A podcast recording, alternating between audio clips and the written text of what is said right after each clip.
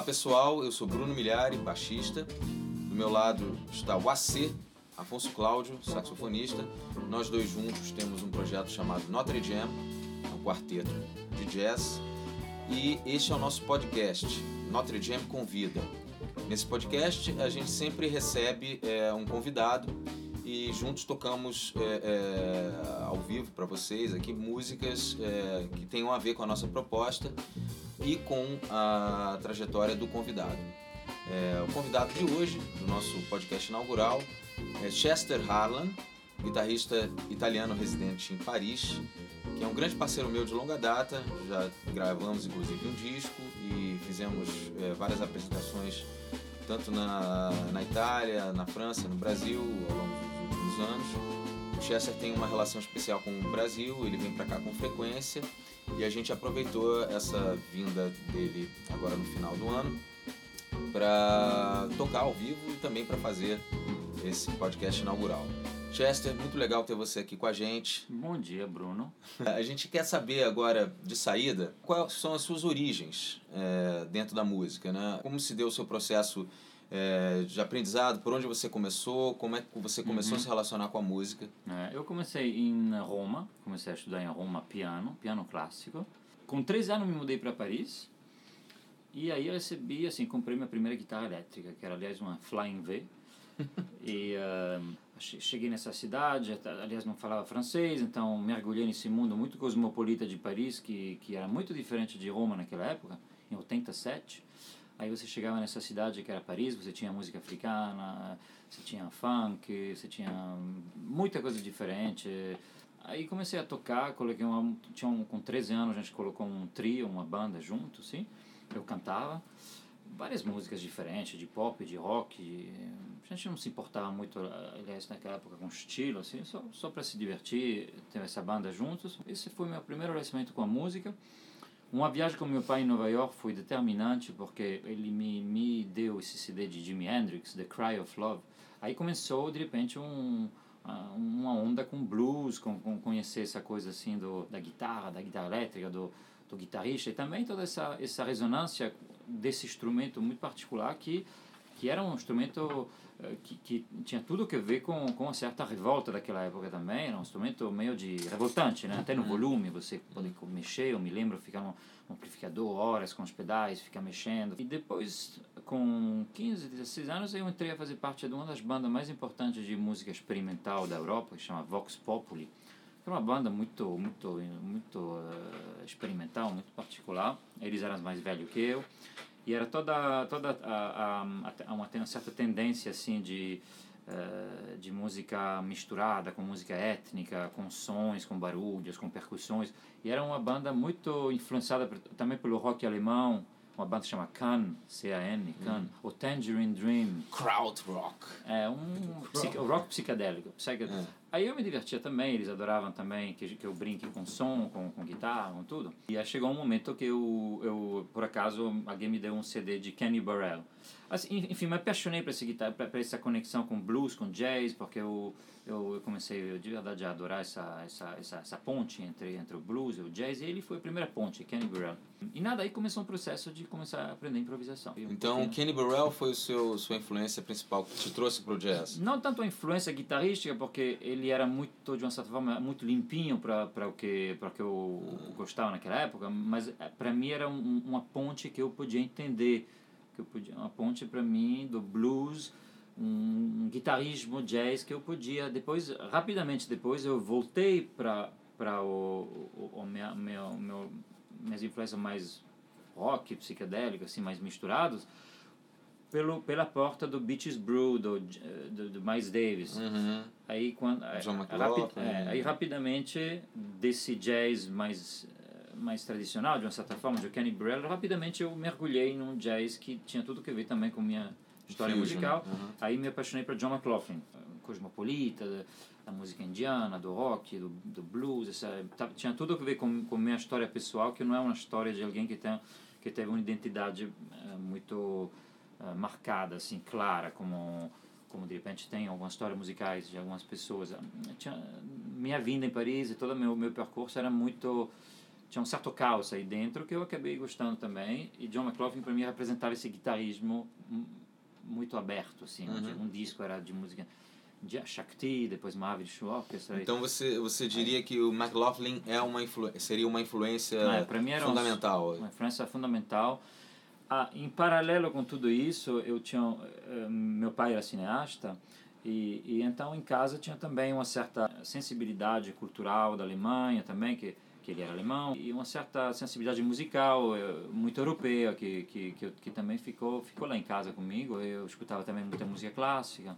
E depois eu tive a oportunidade de sair para Boston para estudar no Berklee College of Music isso era em 94 e aí eu cheguei lá e comecei a estudar nem um louco é, improvisação bebop aí encontrei toda uma turma lá era um mergulho total na música você passava o dia inteiro na, na lá na escola de noite você gravava você fazia só isso durante vários anos e se encontrava gente do mundo inteiro, então você se abria a cabeça também com isso. Então aí eu comecei a de verdade me estudar o jazz de uma forma mais tradicional, digamos, porque eu percebi também que que, que era importante ter essa ter essa base assim do, do estudo aí depois eh, devagarzinho você vai também criando uma uma coisa mais pessoal com o tempo que tem que ver que tem que ter que ver acho com sua seu caminho pessoal senão você ficaria só em uma coisa de reproduzir.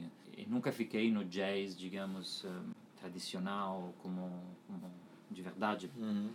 mas gostei sempre da ideia de, de, de misturar as coisas, de me interessar das que tem tudo a ver com o meu percurso, que não é um percurso muito linear. Bacana. Bem, nada melhor do que tocar, é, ouvir um músico tocar ao vivo para perceber uh, o encontro dessas influências, das suas influências na sua linguagem pessoal. Né? Vamos tocar agora Notre Dame com o Chester como convidado. Vamos tocar Samba e Amor do Chico Buarque.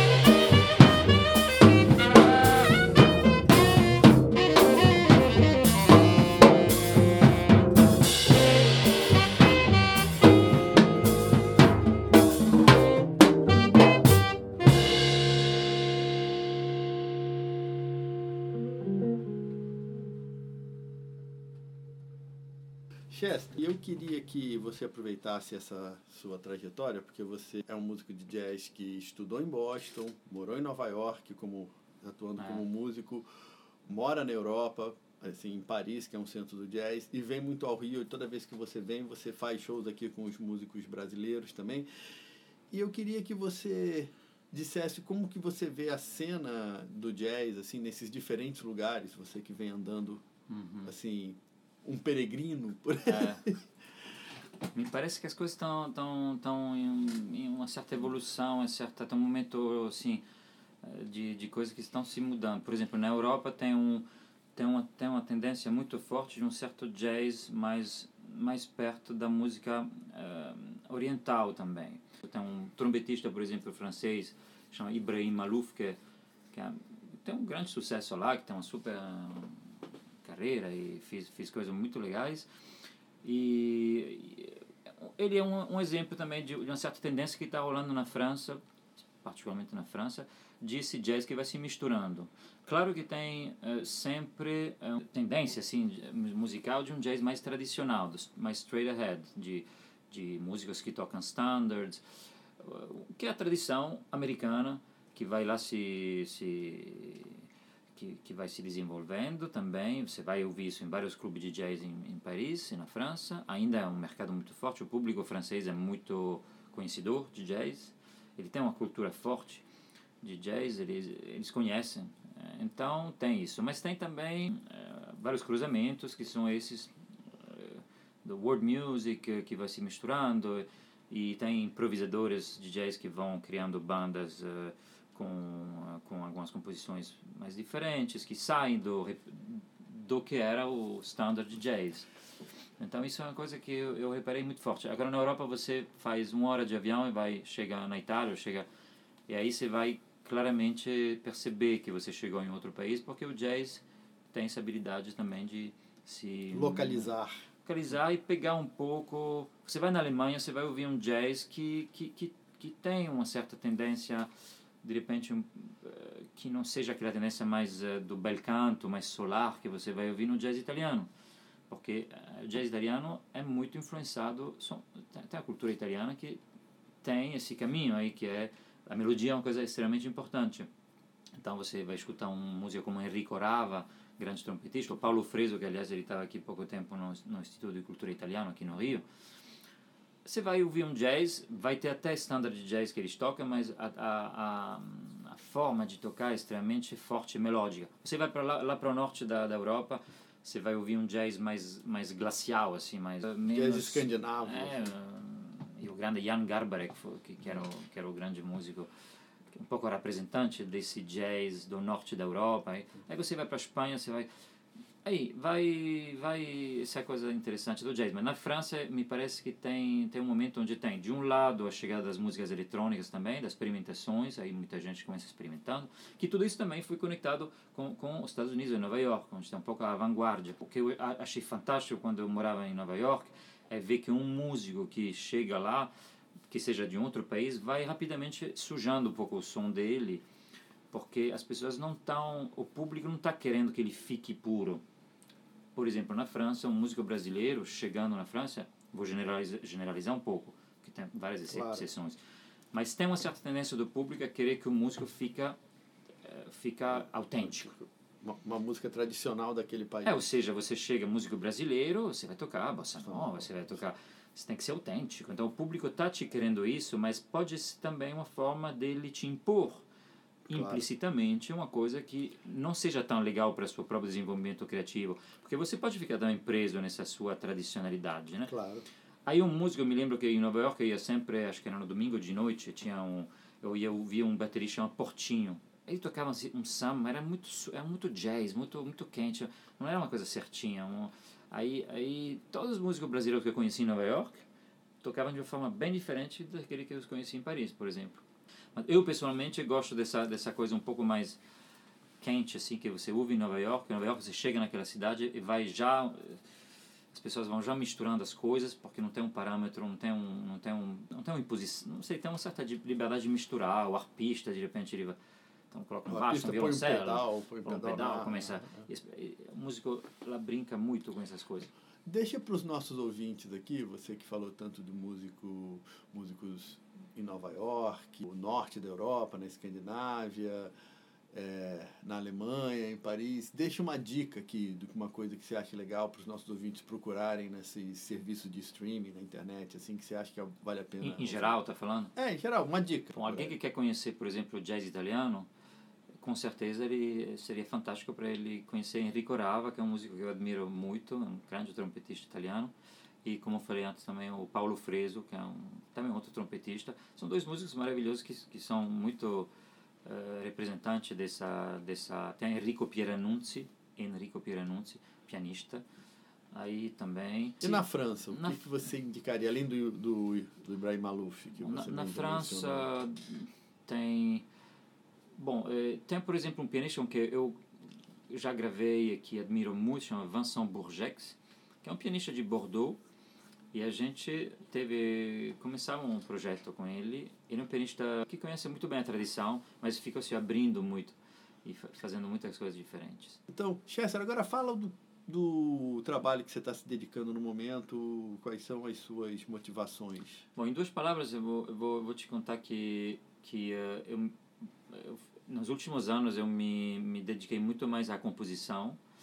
Aí eu comecei esse projeto justamente com esse Vincent, esse pianista, um saxofonista chama Francesco Berzatti, um saxofonista excelente que é da Itália, mas que é residente em Paris. Toda uma turma de, de músicos excelentes lá em Paris. Eu comecei um projeto lá com uh, um trabalho de composição para quinteto. E, e aí estou continuando agora trabalhando sobre novas composições e, um, e que estão em projeto de, de gravar uh, no, no ano 2018 e trabalhando então sobre esse esse um álbum eh, novo com essa com essa esse, turma com assim, esse grupo novo com né? esse grupo novo que legal e uh, e essa é uma coisa que, que, que me interessa muito e é uma oportunidade também, também para mim para falar que tem uma, uma certa tendência um pouco do jazz atual que está rolando também uma certa dedicação de vários músicos a a essa essa linha de de compor bastante de compor melodia que não seja só oportunidade para improvisar como era um pouquinho às vezes às vezes um standard para muita música é um pretexto às vezes também para improvisar. Você vai tocar uma melodia Sim. a melodia é muito curta e você vai vai improvisar depois uh, e tudo. Mas uh, tem tem acho que tem uma coisa atual que que você ouve muito em vários projetos que é músicas compondo longas longos trabalhos que em inglês você fala true composed ou seja, você vai compondo melodias que não seja de 16 compassos, 32, mas vão... E, e, e nem fo, o formato canção, se O formato não é mais A, B, A... Ou, Sim. A narrativa musical é mais importante para esses caras do que necessariamente o improviso. Me parece que tem uma O improviso certa... passa a ser um, um componente interessante é. na música, mas é mais um componente, não é a coisa fundamental. Me né? parece que tem uma certa tendência, eu, eu, eu, eu penso imediatamente no Avishai Cohen, uh -huh que você vai ouvindo composições ah. quase orquestrais assim ah, de, quase de né? que, que a partitura não é uma página a partitura vai lá que que é bem bem tem uma composição longa a improvisação não, não fica nem central uhum.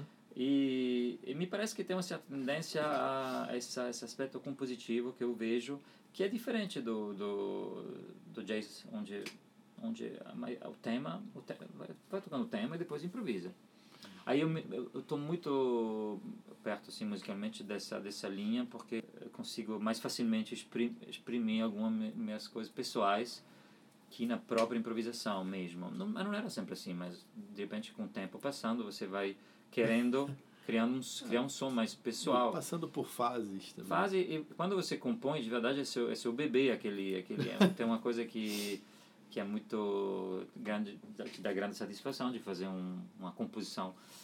Aí eu estou muito nessa nessa direção. A gente falou tanto de música criativa, composições estendidas e a gente vai tocar um semi-blues. Na verdade, a gente vai tocar Ruby Baby, que é um clássico do R&B americano, e, e a gente vai tocar em cima do blues. Então, let's blues.